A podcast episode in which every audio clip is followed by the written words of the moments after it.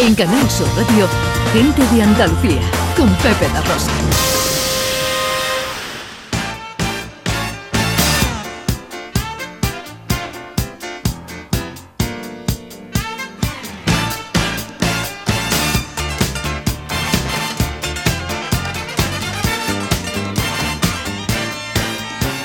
Tiempo para la inclusión, tiempo para la accesibilidad con Beatriz García eh, Reyes. Hoy nos traes a la sección La mujer y la discapacidad. ¿Por qué existe una diferencia entre mujeres y hombres que tienen discapacidad?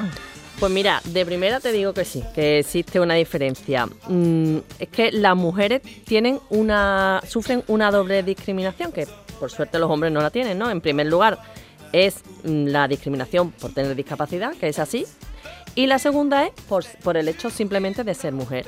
Entonces, esto no es que lo diga yo, sino que mm, bueno, que está contrastado y además lo podemos ver reflejado claramente en nuestro calendario, porque tenemos marcadas dos fechas muy importantes de reivindicación de derechos.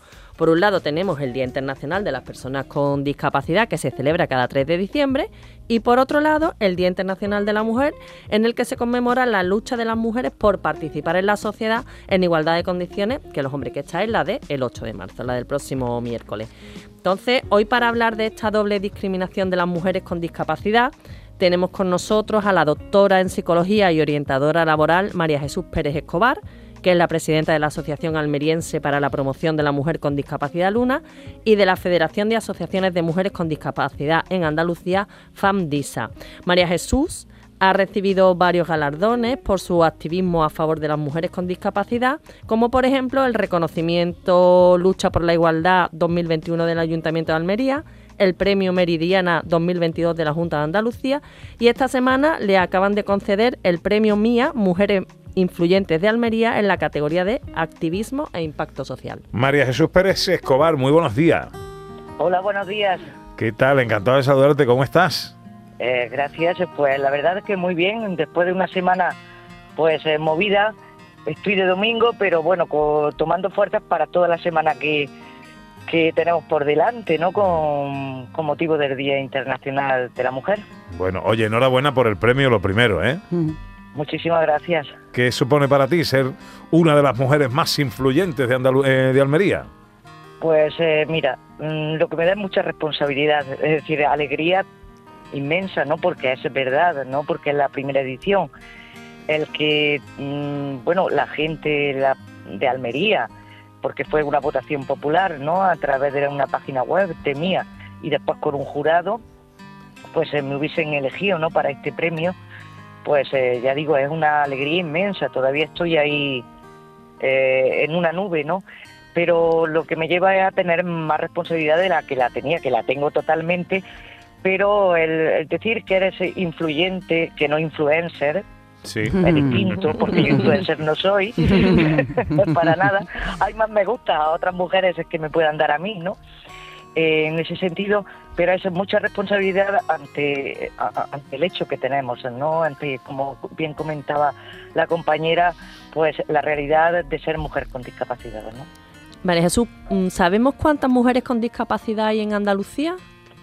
Pues sí, eh, los últimos datos que tenemos eh, son de la Dirección General de Personas con Discapacidad e Inclusión, son del año 2020, a 30 de septiembre. Hay menos eh, mujeres con discapacidad. Fue sorprendente para mí porque siempre hemos, en las últimas eh, estadísticas, bueno, penúltimas, mejor dicho, el número de mujeres, había un 61% de mujeres con respecto al 58 de hombres, ¿no? 59. Eh, ha cambiado y ahora son 282.766 mujeres en Andalucía y 300.505 hombres. Anda, ha dado la vuelta al dato. Sí, pues yo viendo los datos el otro día, ¿no? Eh, preparando también pues los datos para, para hoy, eh, también a mí me, me, da que pensar, ¿no? Y no soy yo, vamos, no soy de estadísticas, pero creo, ya que estoy en empleo como orientadora laboral, y es que viendo, bueno, pues el, los, los, los arcos de edad de 0 a 15 años, como bien están así distribuidas, 16, 64 años, 65 años o más, es que creo, yo no voy a decir el motivo porque no lo sé a ciencia cierta, pero bueno, creo que el motivo es que donde hay mayor población de hombres es en el arco de 16 a 64 años, que son 175.439 hombres con respecto a 136.101 mujeres, es, creo, y esto ya es género, de lo que voy a hablar, porque muchas, eh, muchos hombres han adquirido una incapacidad permanente total para profesión habitual. Hasta en esta semana que ha vuelto de nuevo a la equivalencia con el grado de discapacidad, bueno, hemos estado ahí un par de años, eh, ¿no? Que no ha estado, pero eh, a nivel del ministerio, porque esto que lo dice el ministerio, las tablas, ¿no? Pero creo que por el hecho del hombre de estar mal en la calle, el que ha trabajado, ya que a nosotras, como mujeres con discapacidad, eh, muchas veces se nos ha prohibido por parte de la familia, ¿no? incluso por parte de la sociedad, creo que puede estar ahí el, el, cambio que de que haya ahora más hombres que mujeres. Mm, María Jesús, ¿y sabemos el perfil que tienen estas mujeres? ¿Si tienen estudios, si están trabajando? Pues eh, mira, nosotros hicimos eh, la federación, entonces la Federación Luna Andalucía, un estudio es el primero que hay, bueno, el que hay hecho en Andalucía, publicado también por la Consejería, el de autodiagnóstico de la mujer con discapacidad en Andalucía. Fue una, una muestra bastante amplia de más de 3.000 mujeres, eh, ¿no? Eh, y bueno, solamente un 17% de las mujeres que participamos, es porque yo también estaba, igual que administraba cuestionarios en Almería, que es donde, de donde yo soy, donde vivo, pues también me lo administré a mí, ¿no? Porque soy parte de la muestra. Solamente el 17% habíamos llegado a, la, a la universidad. Un 30% tenía una, un analfabetismo ¿no? Eh, funcional. las cosas van cambiando, es verdad. Ya hay un. van aumentando el número de mujeres en la universidad, ¿no? en estudios medios, eh, bien sea de, de, módulos no medios superiores o el bachillerato pero gran parte, gran parte, eh, pues son mujeres que no tienen estudios eh, y que lo que mm, a nivel profesional donde están trabajando son en el sector primario, ¿no? Es decir, eh, aquí por ejemplo en Almería, yo que es la que más conozco, pues en limpieza, en el envasado, ¿no? De los productos hortofrutícolas, ¿no? De, de la zona de los invernaderos del poniente, es decir, siempre en, en trabajo de eh, baja cualificación. Em, María Jesús, ¿el principal problema o los principales problemas con los que encontráis las mujeres con discapacidad hoy en día? ¿Cuáles son? Pues em, el primero es, eh, bueno, primero, no es primero ni segundo ni nada, por decirlo, ¿no? Porque no, no hay prioridad por uno por otro. Es el empleo, esa es la necesidad de que las empresas, empresas ordinarias, también los centros especiales de empleo, pero especialmente las empresas ordinarias, que crean nosotros, ¿no? En nuestro potencial y nos contraten, porque somos tan válidas como las restantes mujeres, ¿no? Es decir, porque queramos o no el empleo, lo que nos da es la libertad, porque si no siempre vamos a estar dependiendo de la persona, es decir, del hombre, si, eh, si es que se ha casado, ¿no? La mujer, o de la familia, es decir, con todo lo que conlleva ¿eh? esto.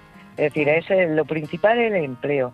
Eh, lo necesario también es que eh, a nivel de salud sexual y reproductiva, que en todos los hospitales, y eso lo pedimos desde Fandisa, en todos los hospitales de Andalucía, en los centros de salud, se pongan las consultas ginecológicas adaptadas, porque son necesarias por una razón sencilla. Muchas mujeres que van en silla de ruedas, es decir, que son gravemente afectadas, pues eh, no se han hecho, eso ya también aparecía en nuestro estudio, ¿no? No se han hecho, no se han podido hacer, pues, eh, mm, estudios ginecológicos, mamografías, con lo que conlleva, es decir, que puede llevar a tener un cáncer sin saberlo, y ya cuando, cuando mm, eh, cuando los médicos no la, o las doctoras, las médicas ya se acercan ya es tarde. Es decir, eh, eso también es necesario. Es necesario también que haya un, un, una, un sistema, un sistema mejor dicho, que se avale la accesibilidad universal, ¿no? Así como todos los ajustes razonables para que las mujeres y niñas ¿no? de nuestro colectivo puedan vivir de una forma independiente y participar en los aspectos de, en todos los aspectos de la vida, Es decir, que se garantice el derecho, como he dicho, a la salud sexual, entendida, si así la entendemos, como un estado de bienestar eh, físico, mental, social, y para que se comprenda ¿no? la posibilidad de disfrutar de las experiencias sexuales sin discriminación, sin violencia o prejuicios, ¿no? Eh, necesarias también las campañas de concienciación a toda la población orientadas. Eh, estas eh, campañas, erradicar los estereotipos de género y las creencias que sustentan las violencias sexuales. Es decir, son tantas las necesidades que tenemos. Que, María Jesús, ¿qué, estereotipo piensas que tiene la sociedad sobre las mujeres con discapacidad? Pues el, estereotipo mayor es que somos eternos ángeles. Es decir, es que parece que ni sentimos ni padecemos, ¿no? Mm. Eh, con esa sobreprotección, ¿no? Es decir, somos mujeres que no tenemos como derecho a, nada, en, el sentido de esa mm, de poder vivir, ¿no? Esa sexualidad de la que acabo de hablar, de poder vivir mi vida independiente, de poder decidir mi propia vida. Es decir, es que sea yo quien diga lo que quiero, lo que no quiero, que no sean otros u otras quien dirijan mi vida. Es decir, es el principal problema cuando quiten que somos niñas, ¿no? En ese imaginario colectivo, ¿no? Mm. Yo tengo 56 años, ¿eh? Es decir, pero bueno, yo vivo mi vida independiente, eso fue una decisión mm, mía, ¿no? Y, además de mi, de mi padre y mi madre, ¿no? Mm. Es decir, que apoyaron. Y lo decía yo el otro día en el premio, lo principal, la formación, la formación, el trabajo con, con las familias, ¿no? Y trabajo con la sociedad, que, ¿no?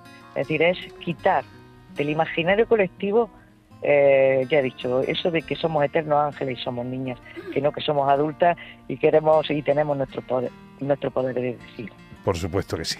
María Jesús Pérez Escobar es presidente de la Asociación Almeriense para la Promoción de la Mujer con Discapacidad, LUNA, y de la Federación de Asociaciones de Mujeres con Discapacidad en Andalucía, FAMDISA.